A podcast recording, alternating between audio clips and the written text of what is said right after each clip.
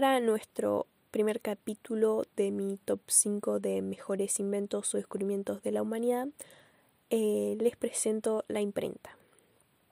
Eh, la historia moderna sería, es inconcebible eh, sin la invención de la imprenta, la cual fue creada por Johannes Gutenberg y la cual implicó un cambio profundo en la cultura y la historia del mundo.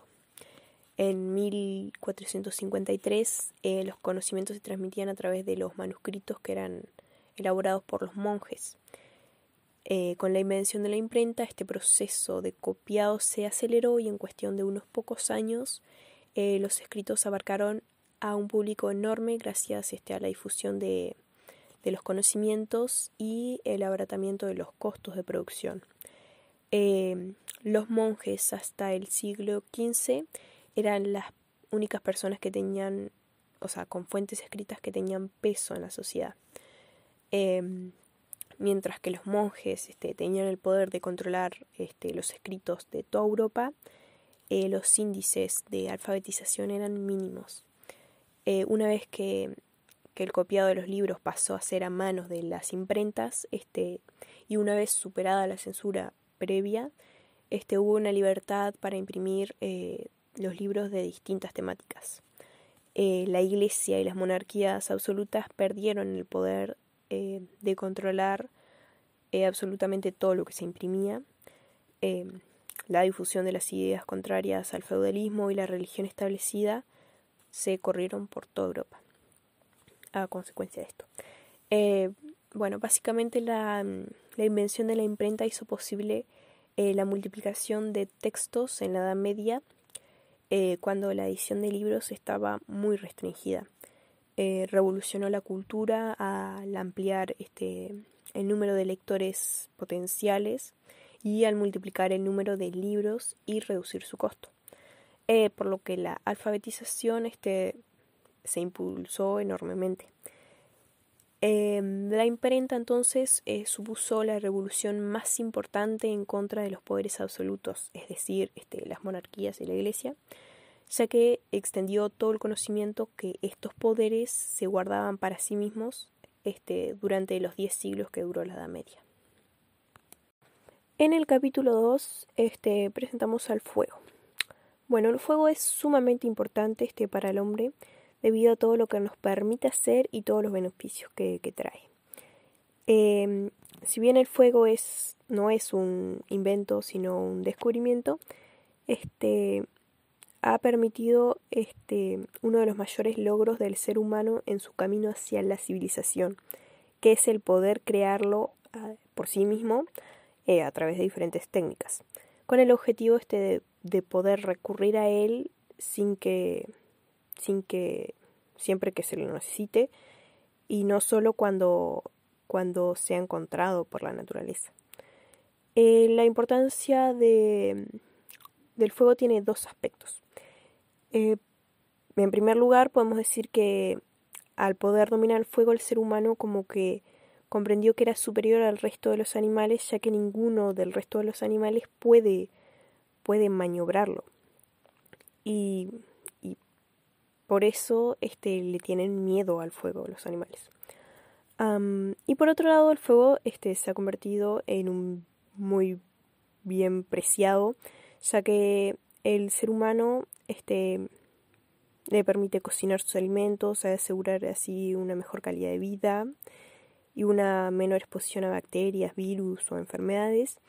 Y además, este, el fuego como que proporciona calefacción, o sea, nos abrigamos del frío gracias a él y por lo tanto podemos subsistir este, a climas duros, áridos, en los que em, en los cuales tipo antes no se tenía como mucha protección.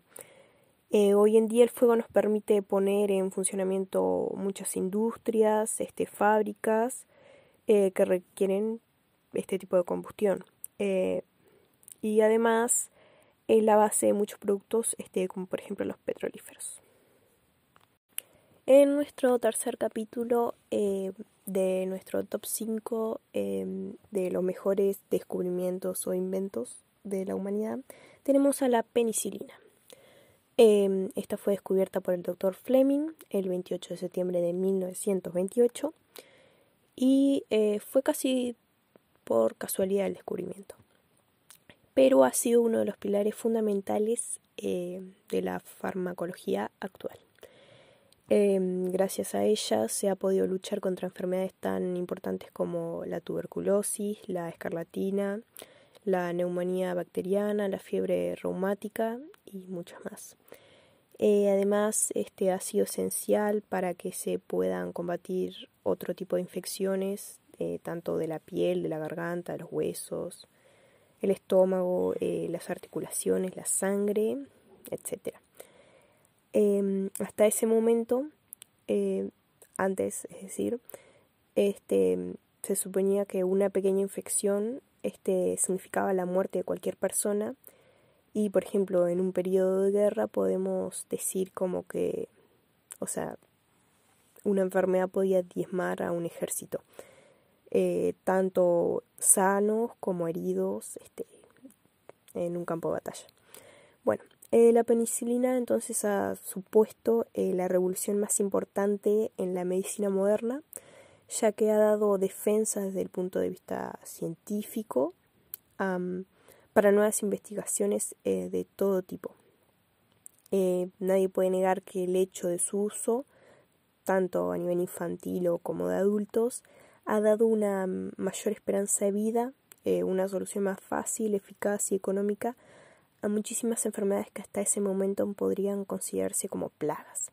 Este, hoy, hoy día no se puede entender a la medicina moderna sin este descubrimiento porque es una barrera de protección y es una cura para infinidad de enfermedades e infecciones. Tenemos a la máquina de vapor en nuestro capítulo 4. La máquina de vapor eh, surgió por una necesidad este, de extraer el agua este, que inundaba las minas este, de carbón en, Inglaterra. Em, el primer uso que se le dio a esta máquina fue para responder este, este problema. La máquina también se extendió a otros campos como el transporte. Esto último fue posible gracias, a, gracias a las innovaciones de la máquina de vapor por James Watt. Em, fue precisamente esta eficiencia mejorada lo que permitió llevar a la máquina de vapor este al mundo del transporte. Eh, su aplicación ha sido muy extensa en todo el sector industrial. Em, de hecho, el inventor de la máquina de vapor fue responsable en gran, en gran medida del impulso de la revolución industrial. Durante este periodo, eh, la humanidad sufrió profundas este, transformaciones tanto económicas, sociales, tecnológicas, en la historia de la humanidad.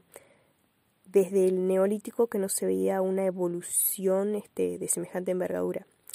Durante estos años eh, la sociedad pasó de ser eh, de una economía fundamentalmente basada en la agricultura y el comercio a desarrollar una economía esencialmente urbana, industrializada y basada en el uso de, maquinaria. Eh, la introducción de estas herramientas como la máquina de vapor, a las distintas industrias eh, permitió dar el paso definitivo en el éxito de la, de la revolución, puesto que permitió aumentar eh, enormemente la capacidad de producción. Y este, trayéndolos un poquito más a la actualidad, este, para nuestro capítulo 5 quiero eh, hablarles del Internet o la Internet. Internet es un fenómeno global, está vinculado con la comunicación, eh, pero influye también en gran medida eh, a todos los ámbitos de la sociedad. En Internet podemos encontrar este, publicidades, entrevistas, artículos, videos, chats, email, eh, pero también este, podemos intercambiar datos, músicas, documentos, libros, imágenes, cualquier tipo de comunicación visual y auditiva que podamos imaginar lo podemos hacer el hombre ha encontrado por fin este un modo de poder compartir todo lo que desea con el resto del mundo. Hace 10 años era imposible imaginar que una tienda pudiese ofrecer sus productos este, a través de internet. Hoy en día, si no tenés o no manejas una red social, prácticamente no existís. Este, es difícil imaginar el desarrollo de las tecnologías este, de comunicación como los móviles, los ordenadores o los navegadores, los navegadores sin Internet. las nuevas tecnologías nacen en Internet y se distribuyen por Internet. Un avance científico, una novedad o una noticia eh, hace décadas tardaba años en poder implantarse este, a nivel mundial. Eh, pero ahora, en cuestión de minutos, toda el mundo ya puede estar enterado de esa noticia o de ese avance. Este, las redes sociales, eh, las redes, las tecnologías ya son el presente y seguramente eh, serán el futuro durante algún tiempo hasta la llegada de otro hito a la historia de la humanidad.